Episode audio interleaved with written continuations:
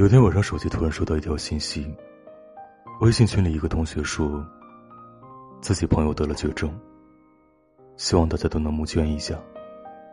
然后发了一条链接，链接不知道出了什么问题，页面一直打不开。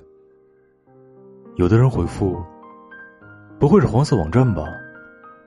有的人说：“是不是打牌又输了呀？